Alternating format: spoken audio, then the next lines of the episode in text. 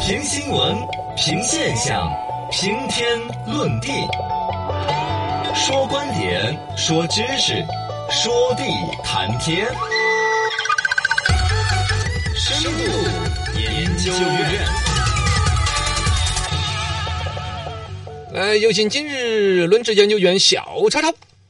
大家好，大家好，我是今天的研究员小超超。今天我的研究对象就是网络暴力。哎呀，你太坏了！你居然研究暴力哇！ 暴力美学，暴力没有美学这里面，反正结论呢就是网络暴力止不住，我们自己要和睦。 这玩意儿是一个多么万能的一个真理 了。但笼统来讲，其实你们九零后还真的可以研究一下。对现在主流的网络暴力基本上从两端都是九零后。受害者主力是九零以后嘛，包括嗯零零后，然后网暴者呢也是九零以后。我然后知道为什么吗？你嗯为什么研究出来没有？为什么全是你们九零后？ 年轻呗，不懂事 儿呗，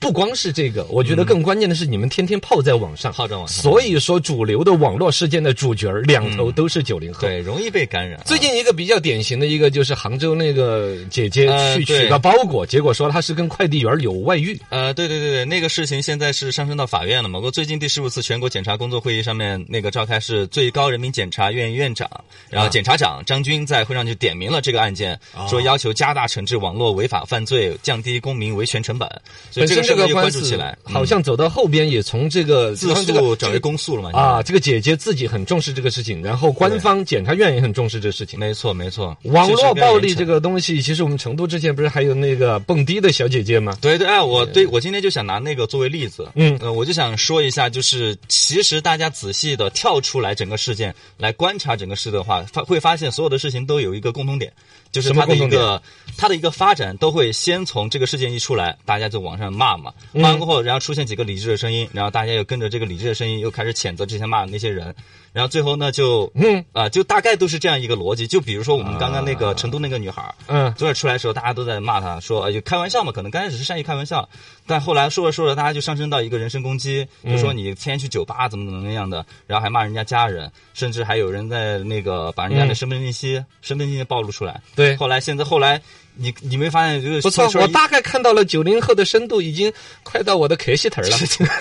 然后后来就朋友圈一下就变成了说，哎，大家不要去声讨这个女孩了，然后她也是受害者，也很可怜。 嗯其实放观到很多事情，包括那个那个那个包裹那个事情，那个嗯被造谣那个事情，也是这样一个逻辑。也就是说，所有的网络暴力事件，你都看得出来它的一个左右反复反转的一个过程。嗯，对，嗯也就是说，网络暴力其实本身永远是有一个对抗的一面的，啊你看得到，没错没错就是有永远有个网络的正义的一面是存在的。啊、有也有。然后呢，我就想说，就是其实大家一直呼吁什么说网络暴力，网络暴力其实不好，但是我在这里不想说网络暴力怎么不嗯好，因为说了太多了。二个呢，我就说了过后影响也不大，所以我想说大大 家嗯就干脆干。就干脆就跳出来，就你观察整个事件事件就可以了，然后你就会发现你会淡定很多。哎，我觉得你这个还真的是，你的这深度这已经从我的开心门儿已经在往上 走，很多快到人不是很关心这种事情的。你啊你你零零后零已零后啊经不，关心是吧？你是说对，不因关为心？我们只有两种人，一种就是一边在那说，哎，就两种声音不是出来了吗？啊嗯，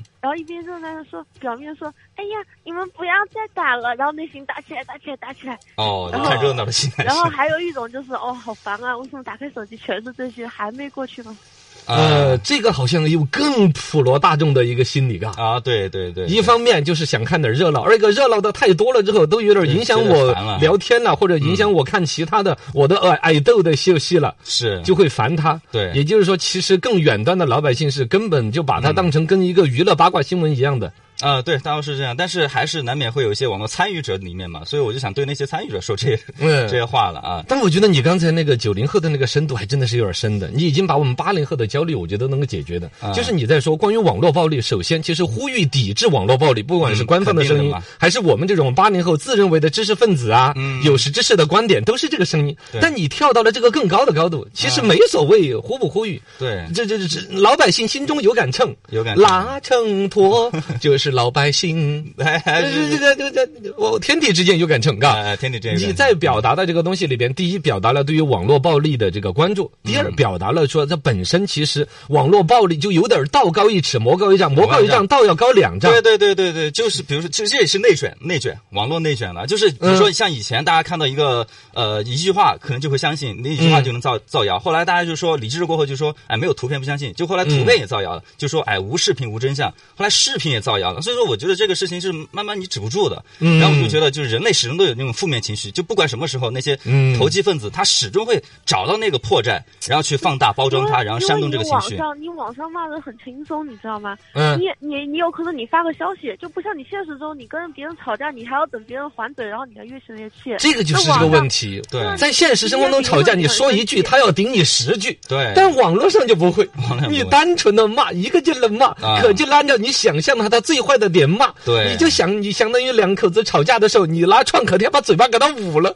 有多过瘾？这就是网络暴力当时的那种痛快和爽感。对那对而且是意见相同的一帮人，同时帮着你一起骂。对，所以你，所以真的，你不管怎么理智，你再怎么忽悠，其实那些想骂的人，他始终会找到那个点来来来包装它、放大嗯它、煽动你的情绪，然后好多都是为了获得获取流量嘛。我觉得我作为八零后，最终只在后边的补充一句，比你们要高一点点的认识，就是最终第一，从官方的角度肯定要表达，嗯肯定的因为其实是一个明显不是代表正义的一不种能行为和触社会及现对象不。能触及道德底线和法律底线哦嘛，。法律层面肯定要有所表达。我觉得对不光是刚才说的最高检，还是本身现在检察院介入杭州这一次这个取快递说出轨的这个案件，对对对呃我觉得这是一个介入的好的。第二个来说呢，本身这也是社会正义的一个集中体现。嗯所有网民的正义，在由官方的加持，对其实是让正义的一面会占得更多。会啊还有里边呢，它其实核心的还是对于网络语境和表达方式的一种约束嗯，都不在于说，因为任何一个观点出来的时候，都分不清谁是属于网络暴力的一面和正义的一面，嗯因为网络暴力的最开始出现是以正义的面目出现的。哎你比如说说某某人出轨，